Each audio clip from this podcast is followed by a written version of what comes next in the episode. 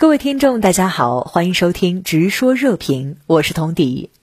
俄总统新闻秘书佩斯科夫说，收到了美俄总统会晤的建议，但还没有回复，同时喊话美方一段时间与俄对话，停止使用“不”字。那您如何判断俄美领导人对话的可能性呢？最近一段时间啊，这个美俄围绕着这个对不对话啊、开不开会这样一个问题呢，实际上是进行了很激烈的一个啊外交的交锋。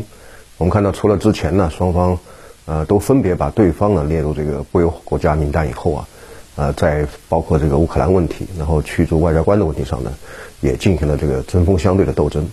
呃，但是我想呢，这也一切的这个呃互动啊，都是为了接下来啊，呃，美俄双方的这个领导人会晤的正式登场，呃，以及要在呃拜登时期啊，对这个美欧美俄关系确立一个基调呢，啊，做铺垫啊。我们看到，尽管。呃，美俄关系近期来啊，表面上看起来很紧张，实际上双方呢，啊，实际上是形成了一种默契。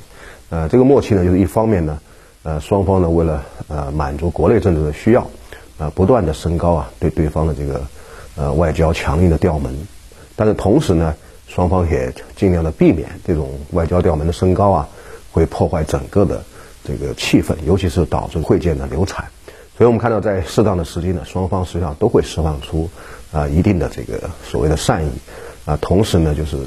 呃让对方呢有台阶可下。我们看到这次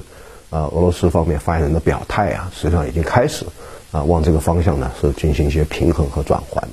所以我想，接下来在这样的既斗争，然后又要接触的背景下呀，美俄的峰会呢，应该是会如期的举行。俄外长拉夫罗夫接受媒体采访时表示，俄方希望与美国重置奥巴马上任以后的一切，但拜登反其道而行。拉夫罗夫的表态体现出俄方怎样的立场？呃，拉夫罗夫外长的这方表态啊，我觉得实际上是有两方面的含义。一方面，其实，呃，对于深知啊美俄关系实质的拉夫罗夫外长来说呢，呃，应该说，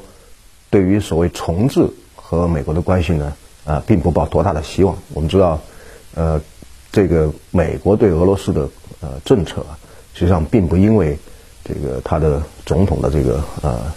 他的总统的更换或者说政府的更替呢而发生变化，